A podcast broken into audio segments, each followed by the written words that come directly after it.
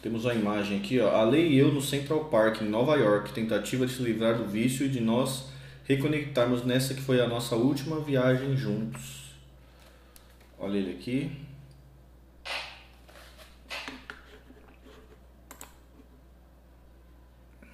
Pessoal do Instagram.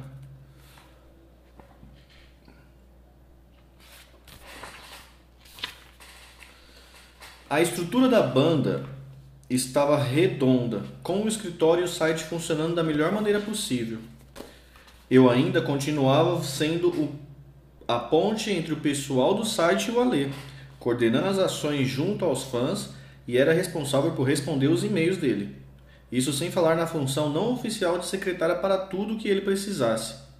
Não ter uma separação entre a nossa casa e o trabalho era estressante. Os assuntos acabavam se misturando e interferindo no bem-estar da nossa relação. Mas apesar disso, eu achava bom saber que tinha um papel único no meio daquilo tudo.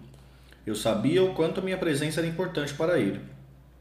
Mas a vontade de ter um projeto meu sempre vinha à tona.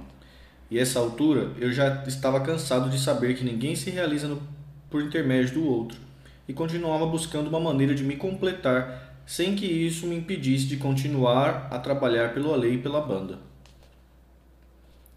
Depois da experiência precocemente encerrada na MON, eu não queria me envolver de novo com toda aquela burocracia necessária para montar o negócio. Ao mesmo tempo, o mundo da moda continuava sendo fascinante para mim. Como, como muitas pessoas, eu adorava navegar pelos vários blogs que apareciam na internet. Então tive um insight. Por que não criar um blog meu? Eu poderia escrever e tirar fotos dos meus momentos livres sem prejudicar o meu trabalho com a banda. E assim estava criado o meu diário de estilo, ou MDDE, como eu gostaria de chamar. Lá eu falava de moda, tendências, os meus ícones de estilos preferidos, dava sugestão e também postava foto com os meus looks. Era um espaço no qual eu podia exercer a minha individualidade. Aos poucos, o MDDE se tornou conhecido e conquistou leitores de vários lugares do Brasil. As minhas manhãs passaram a ser preenchidas por aquela atividade que me divertia e também funcionava como uma válvula de escape para a minha criatividade. Era extremamente recompensor. recompensador. O Charlie Brown Jr. continuava sua rotina de ensaios e show Brasil afora, sem maiores problemas. Mesmo assim, eu percebia uma satisfação crescente no Alê. Sempre conseguíamos conversar com mais calma à noite, quando ele voltava dos ensaios. Em geral, ficávamos no escritório caseiro dele, e era nesse momento que o Ale me mostrava as composições novas. Falava dos seus planos, trocávamos ideias e ele se abria comigo. O Ale tinha consciência de que o Charlie Brown tinha alcançado um sucesso que ele jamais imaginaria atingir. Mas o término da primeira formação deixara um gosto amargo na boca, uma nuvem carregada sempre presente num céu azul ensolarado. Ele era um cara orgulhoso e ainda se ressentia muito de como as coisas tinham terminado. Talvez sem se dar conta, continuasse a dar sinais do qual sentia a falta dos caras. Quando eu percebia que era possível falar sobre isso, procurava encorajá-lo a buscar uma reaproximação. O Ale até considerava essa possibilidade, mas a mágoa vinha à tona e ele recurava, recuava. Algumas vezes até me proibia de tocar nesse assunto, mas eu continuava insistindo. Esse papo passou a se repetir quase todas as noites, e eu saquei que era dali que vinha grande parte da sua frustração. Foi nesse período que, mais uma vez, notei mudanças no seu comportamento. Ele se mostrava mais nervoso e impaciente que o normal. Era comum vê-lo levantar a voz com quem quer que fosse quando estava falando ao telefone sobre coisas que antes seriam resolvidas de forma mais tranquila. Desconfiei que havia algo muito errado. Esperei alguns dias, me iludindo inconscientemente e atribuindo minhas suspeitas à paranoia criada por mim mesmo. E não queria pensar que ele pudesse estar usando a droga novamente mas não tinha como ficar me enganando durante muito tempo. Como doeu constatar que tudo que eu mais temia estava voltando a acontecer.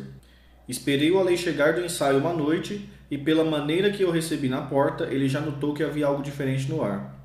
Eu estava séria, olhei bem nos olhos deles e disse que a gente precisava conversar.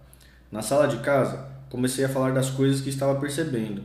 Ele sabia que eu o conhecia bem demais para negar e acabou confessando que tinha voltado a usar cocaína mas me jurou que não era como da outra vez, que era apenas algo necessário para aliviar todo o peso que sentia. Foi como se um elefante tivesse caído sobre mim, me esmagado no chão e me roubado todo o ar dos pulmões. Por mais que eu soubesse que aquilo era real, queria que ele negasse, que me dissesse que era apenas um descontrole, que eu estava enganada. Imaginar viver aquilo de novo me apavorava.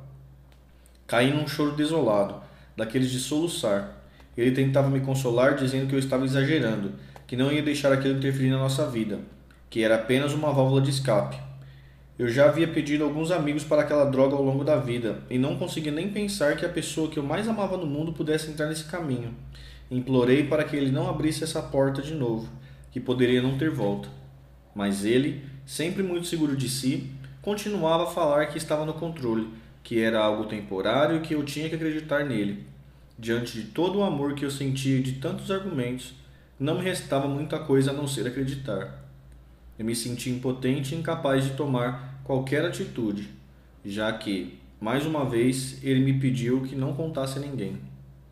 Na banda, as mudanças se aproximavam. Cada vez mais o Alê se mostrava maleável quando o assunto era Marcão Champion empelado. Até que chegou aos nossos ouvidos uma conversa que o Marcão sentia muito saudade do Charlie Brown Jr. e estaria disposto a conversar com ele. Dava para perceber o quanto aquela notícia o deixaria feliz, mas, marrento que era, Levou ainda um tempo para aceitar essa ideia para fazer as pazes. Por fim, combinaram uma conversa no estúdio da pista de skate. O papo começou meio sem jeito, como acontece quando a gente volta a falar com aquele amigo querido que estava distante.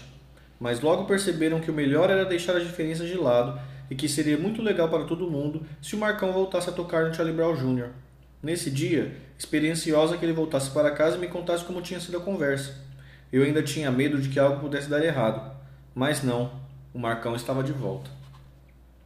Em maio de 2011, o Charlie Brown Jr. tocou na Virada Carioca, no Viradão Carioca, um evento que promovia 24 horas de shows e espetáculos gratuitos em palcos espalhados pela cidade, no Rio de Janeiro, e naquele dia o Alexandre tinha uma surpresa preparada para os fãs. Ele chamou o Marcão a palco e ali oficializou a volta do antigo companheiro depois de cinco longos anos da banda. Agora eles eram um quinteto, com três integrantes da, da formação clássica, o Thiago, o Marcão e o Alê. E da nova formação, o baixista Heitor Gomes e o baterista Bruno Graveto. Mas as mudanças não pararam ali. Na época, o Alexandre já havia retomado contato com o Champion, via amigos em comum e soube que ele expressará a vontade de voltar à banda. Ele ainda não tinha se encontrado pessoalmente, e eu sabia que dessa vez a coisa seria um pouco mais complicada. Ficaria uma mágoa grande entre eles. O Alexandre viu o Champion crescer como homem e como artista. Ele era um talento que completava o dele.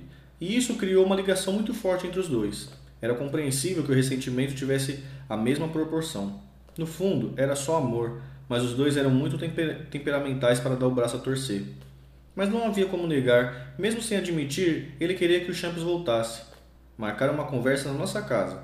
E quando a campanha tocou, o Alê, que estava nervoso pela expectativa daquele encontro, me pediu: Fica atrás da porta, Grazi. Eu quero uma testemunha do que a gente vai conversar aqui.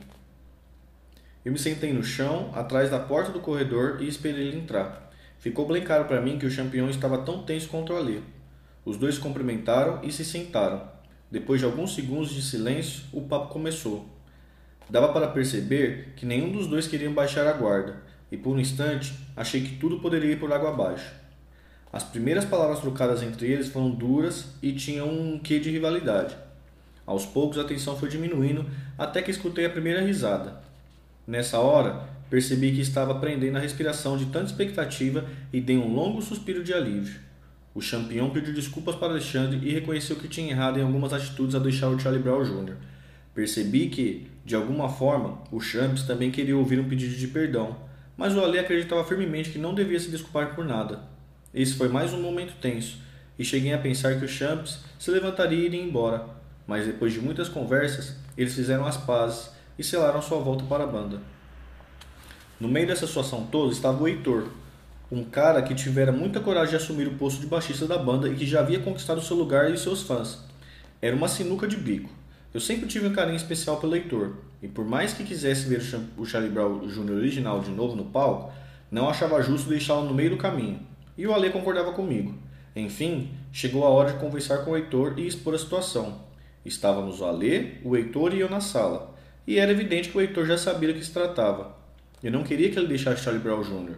e sugeri que a banda ter dois baixistas, com o Heitor e com o Champion dividindo o set no show e até tocando junto algumas músicas. Ele, no entanto, compreensivelmente recusou.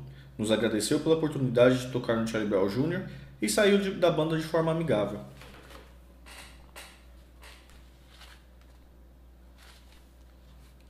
Fiquei muito triste, mas é impossível ter tudo. Ele já tinha o desejo de desenvolver outros projetos musicais, e com talento que era só seu, logo entrou para o CPM 22. O Alexandre explicou o retorno de Champignon num comunicado público no site oficial da banda, no qual reafirmou que as diferenças entre os dois eram coisas do passado. Botamos a limpo o motivo pelo qual nos separamos e ele me disse que percebia agora o quanto tinha sido incompreensivo e a maneira como ele deixou a banda e os comentários que ele fez sobre mim depois.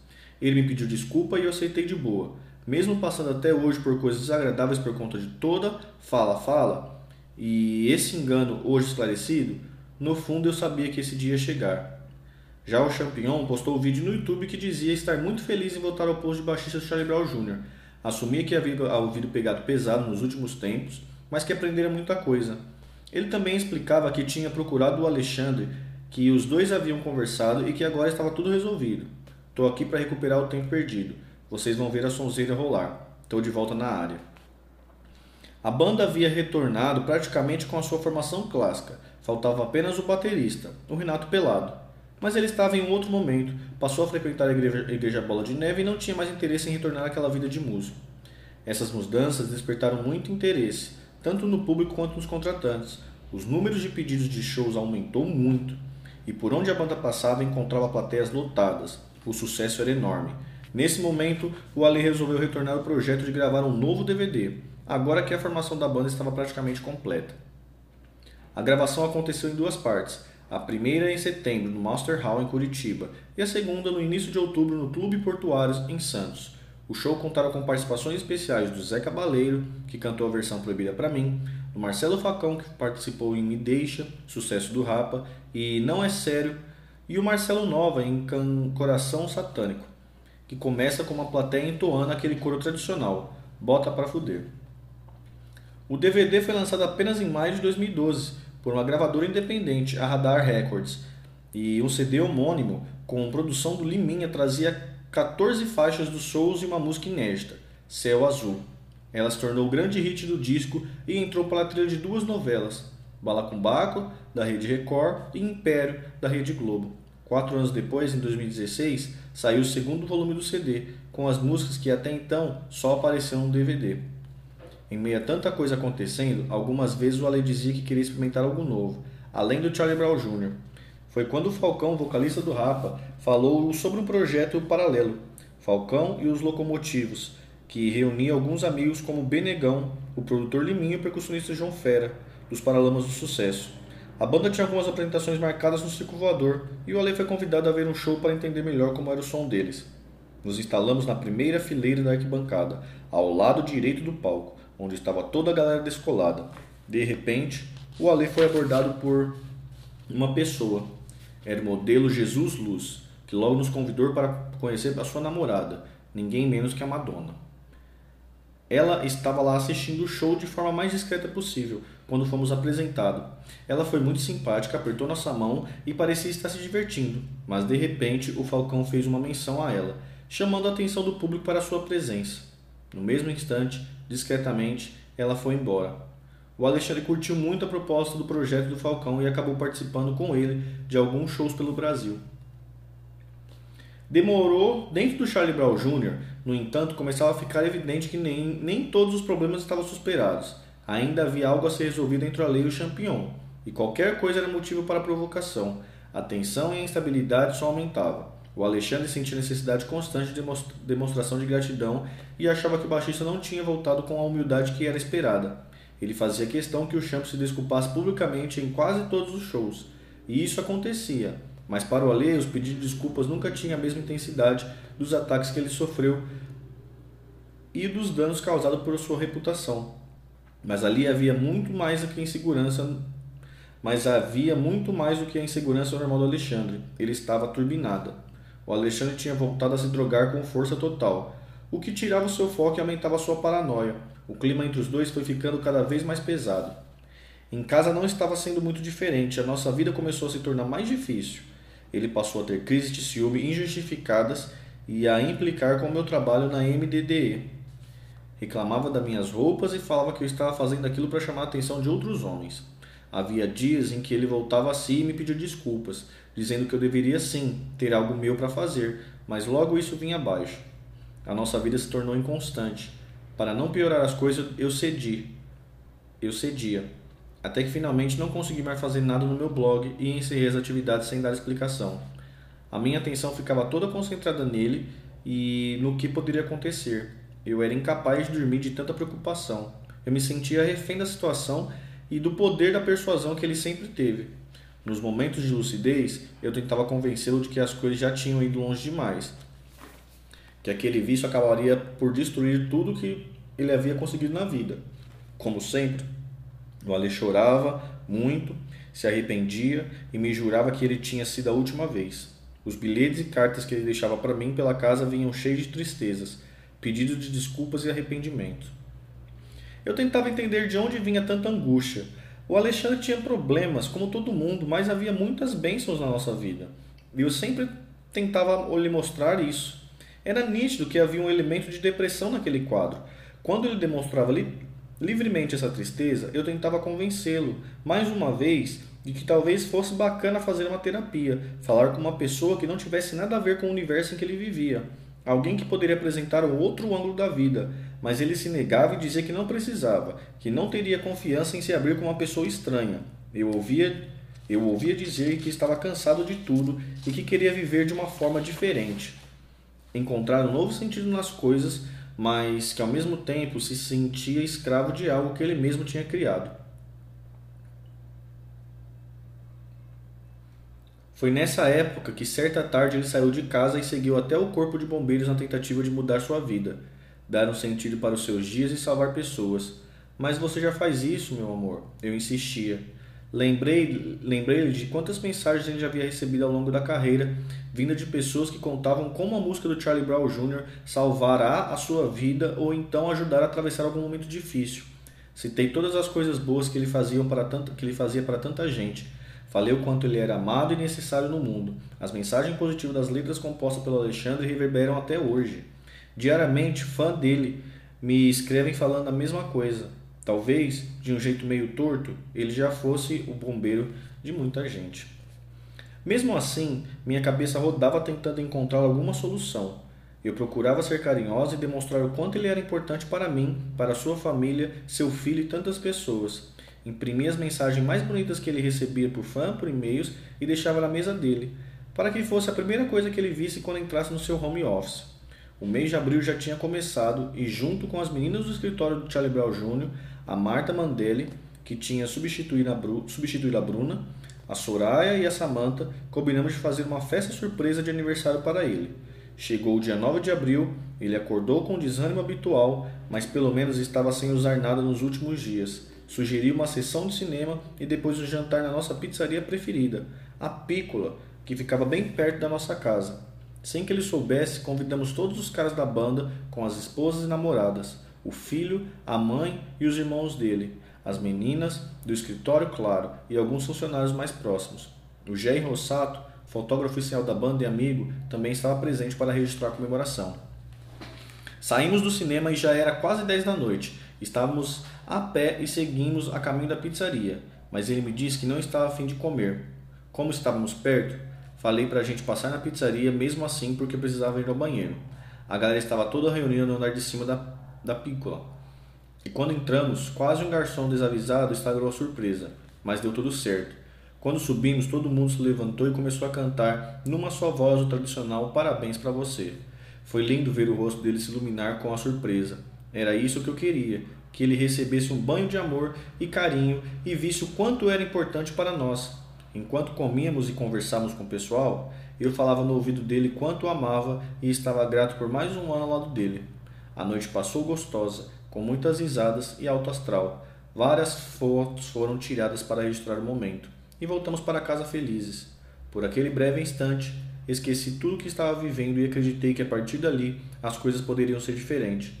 Só que, apesar de não admitir, ele já tinha se tornado dependente químico havia muito tempo e em seguida retomou o hábito que eu tanto odiava. Eu estava quase no meu limite emocional. A minha vida se resumia a me preocupar com ele. Nos fins de semana em que eu ali viajava para fazer shows, eu praticamente não dormia.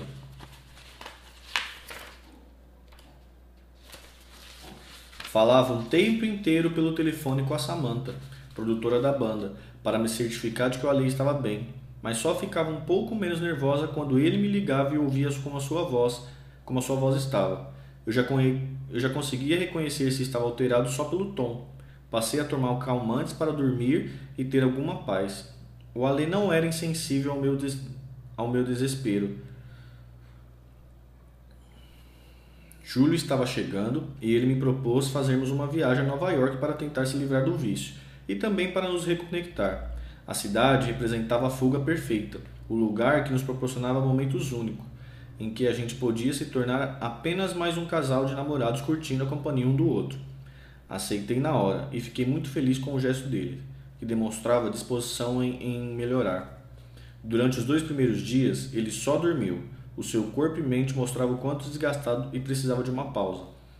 Eu saía para andar um pouco pela cidade, mas não ficava muito tempo fora. Enchi o nosso quarto com as suas guloseimas mais preferidas, dentre elas os deliciosos morangos cobertos de chocolate da Gadiva, Godiva. Quando ele finalmente se sentiu melhor, a viagem começou de verdade. Passeamos muitos, comemos nos melhores, nos nossos lugares preferidos e compramos muitas roupas, tênis e CDs.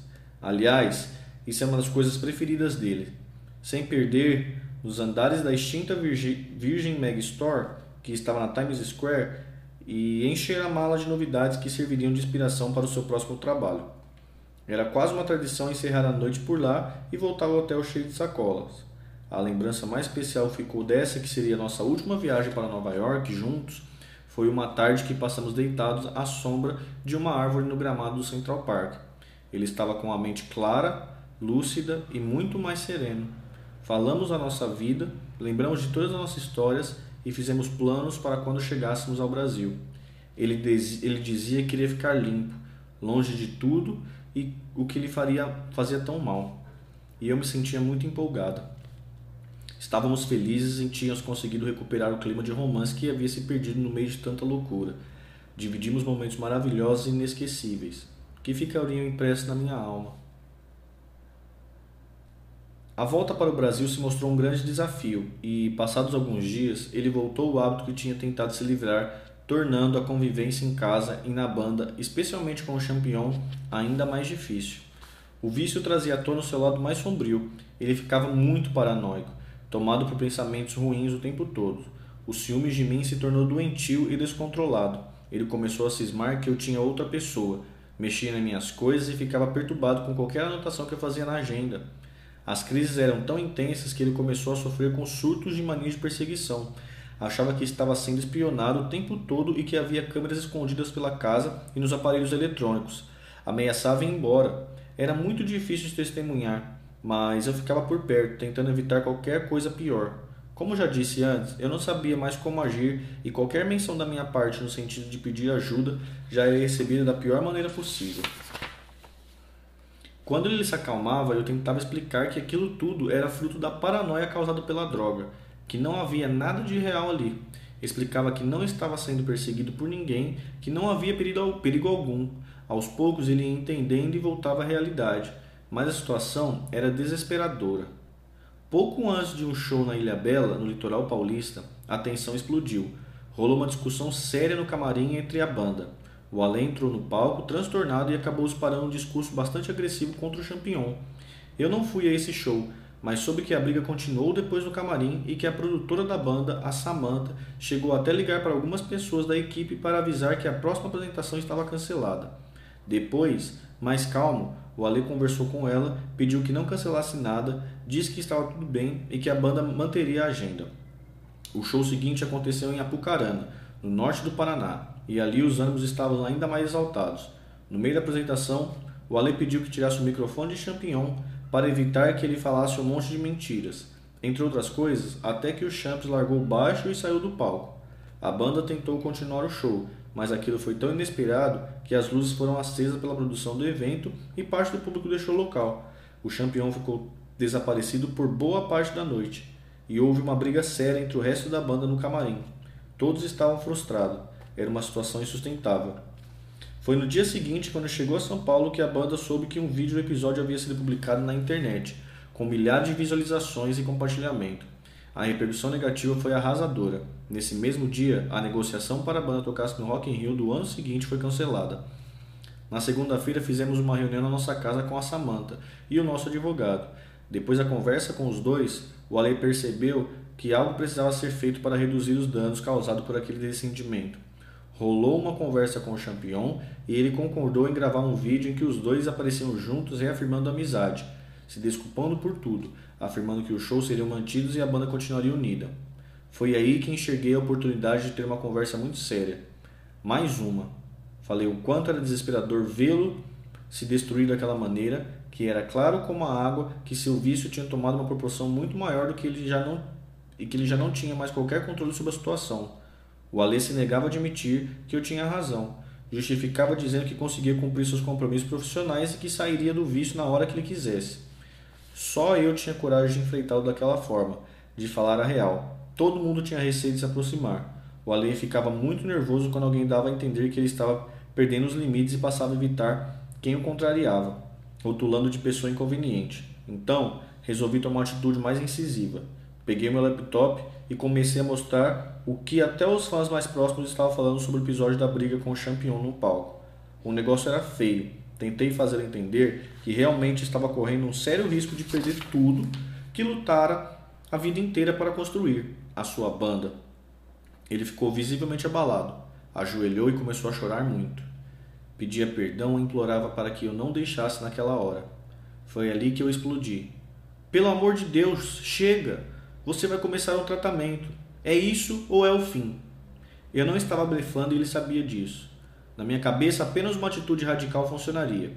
Propus procurarmos ajuda profissional especializada em dependente químico. E ele topou. Entrei em contato com um psiquiatra em São Paulo, que costuma tratar pessoas que sofrem desse mal. Marquei uma consulta e ele concordou em ir. A caminho da médica, trilha de músicas que o Ale gostava para deixar o clima mais leve. Olha ele indo para, para médico. Tava bem no finalzinho já, né? A droga arrasa o cara, né, velho? Tala cocaína é o cão, cara. As fotos são.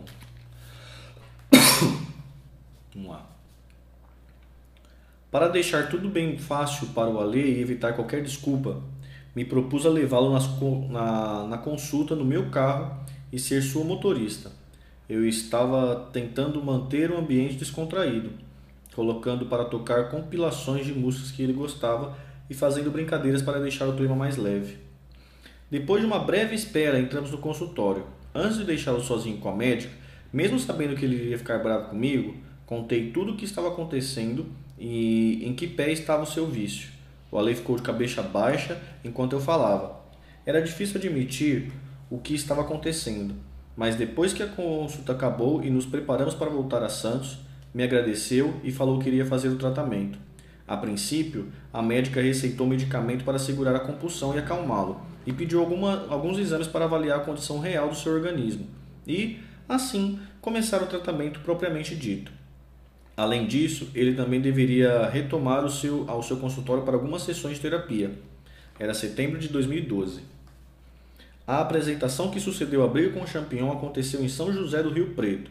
O Alexandre rezou muito antes do show e...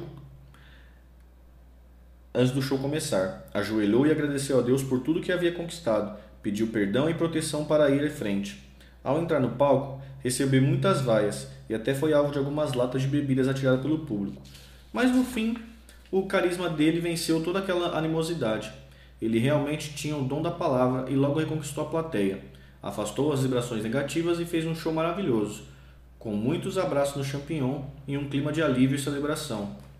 Embalado por esse momento, ele estava mais animado e acreditou na possibilidade de melhorar. Chegou até a cogitar uma entrevista coletiva para abrir o jogo sobre o que estava vivendo. Foram dias animadores, que infelizmente duraram pouco. Fomos mais duas vezes à médica, mas depois ele se recusou a fazer qualquer exame e voltou a usar droga diariamente. Ele já não mostrava tão disposto a se abrir comigo, porém ainda havia momentos em que falávamos a respeito da situação. Numa dessas conversas, confessou que estava difícil encarar os fãs. Dizia que queria inspirar a molecada, mas que se sentia longe disso. Falava que era muito doido, que era muito do, doído cantar algumas músicas como Quinta-feira, sobretudo o refrão. Parecia inofensiva, mas te dominou. Que era como se ele estivesse cantando para si mesmo. Eu me tornei um zumbi nessa época. Além de não dormir de preocupação, cuidava dele cada vez que chegava dos shows do fim de semana. Era muito triste. Quando eu tentava falar no assunto de retornar ao tratamento, ele se alterava, me chamava de chata e dizia que a nossa convivência estava ficando difícil, que ele era responsável por si e que não deixava seu problema interferir na sua vida profissional, do que eu discordava totalmente. Ele tinha se tornado a contradição em pessoa. Suas crises continuavam a acontecer, mas agora ele simplesmente se afastava de mim. Se eu ameaçasse chamar uma ambulância, ele dizia que ia sair de casa e que nunca mais voltaria. Eu já não sabia o que fazer. No meio do rock existia uma certa permissividade. A figura do artista maluco é muito mais comum do que se imagina e vista até como uma, boa, uma coisa divertida por algumas pessoas. Talvez por isso quase todos se comportavam como se aquilo fosse algo banal. Aos meus constantes pedidos de ajuda eram vistos como uma encheção de saco, e assim fui ficando cada vez mais isolada. O nosso amor estava abalado, não tinha como ser de outra forma. Parecia impossível fazer qualquer plano para o futuro, e a droga já havia provocado mudanças reais no comportamento dele. Mentiras tinham se tornado comuns, eu me perguntava onde estava a parceria que tínhamos desde, selado desde o início da nossa vida juntos. O nosso relacionamento esfriou, até por uma questão de sobrevivência psíquica da minha parte. Ainda existia amor, claro, mas o homem da minha vida era diferente do Alexandre que estava diante de mim. Até o seu olhar não era mais o mesmo. De uma hora para outra, ele pedia para conversar comigo. Dizia que estava certo de que não queria mais aquela vida e que não admitiria me perder para a droga. Ficávamos bem e mais uma vez fazíamos planos. E me agarrava a qualquer demonstração de mudança. Eu topava tudo que ele me propusesse, desde que o resultado fosse ele ficar bem.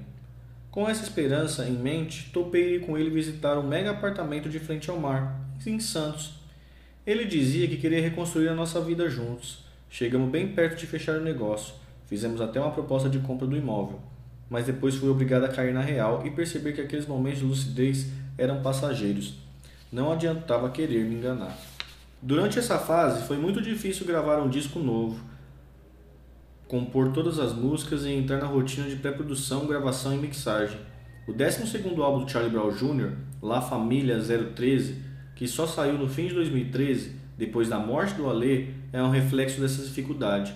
Traz músicas feitas em 2011 e 2012 e outras que só foram concluídas no início de 2013.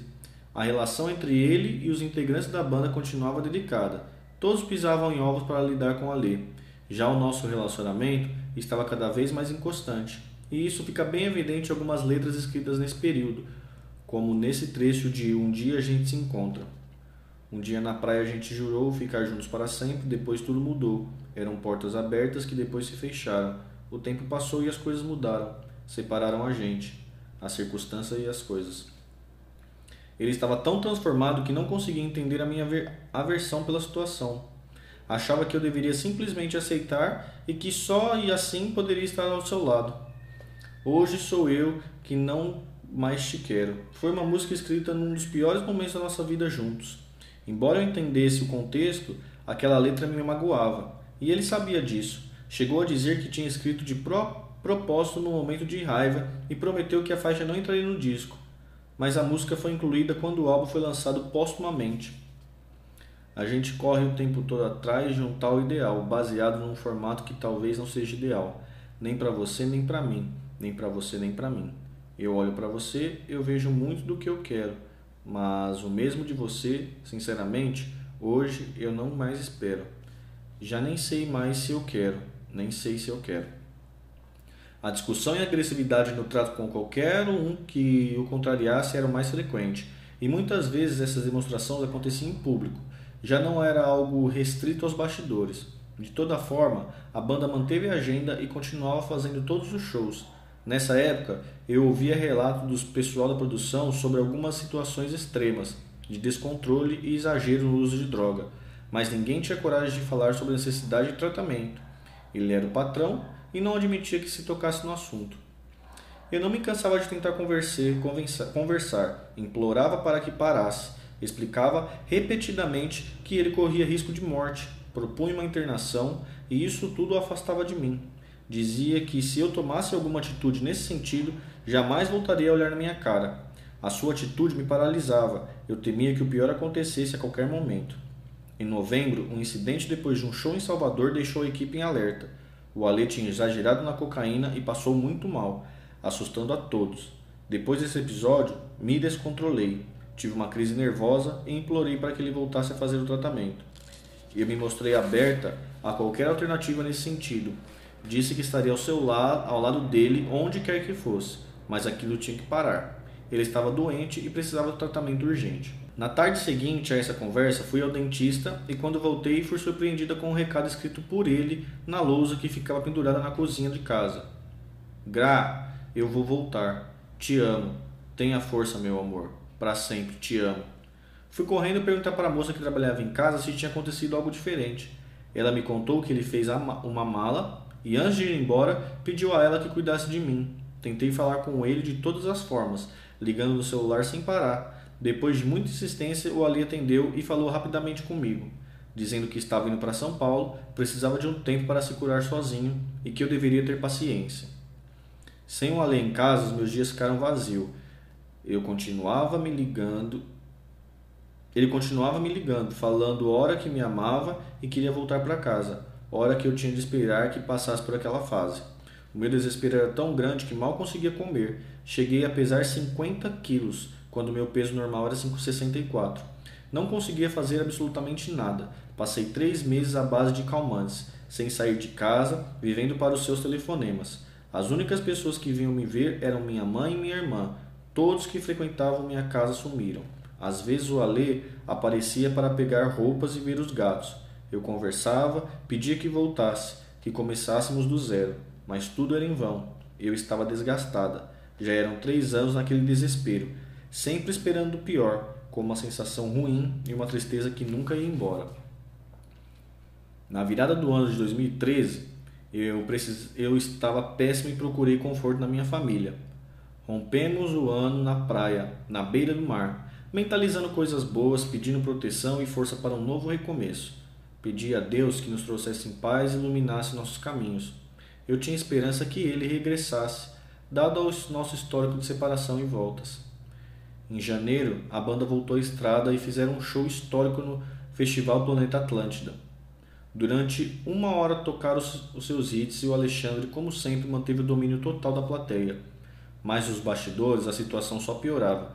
Ele estava pesado, descuidado, numa espiral autodestrutiva. No dia 26 de janeiro, o Charlie Brown tocou no Caboriú, Santa Catarina, por duas vezes o Alexandre discutiu com fãs na plateia, algo impensável para ele no seu estado normal. Alguns fãs reclamaram que, apesar dos problemas, o show foi bom, embora o Alexandre parecesse triste.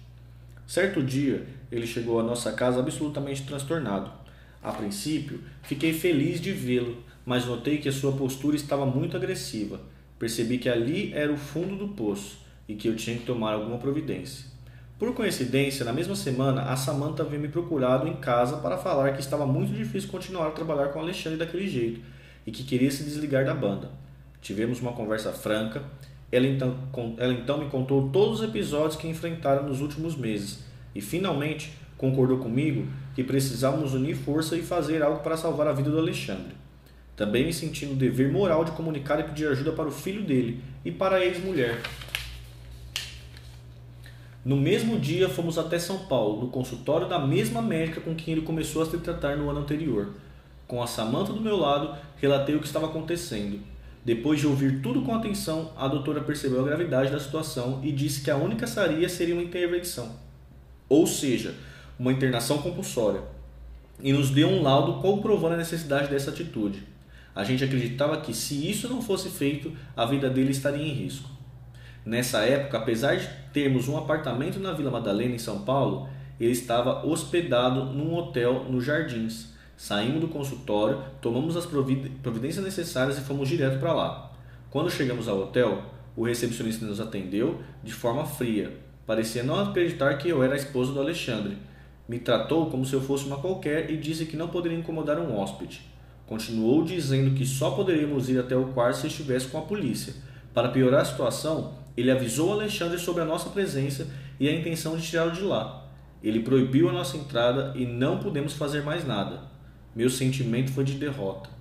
Logo depois desse episódio, o Ale disse a todos que eu era uma louca, inconformada por ele ter saído de casa e que por isso estava agindo daquela forma.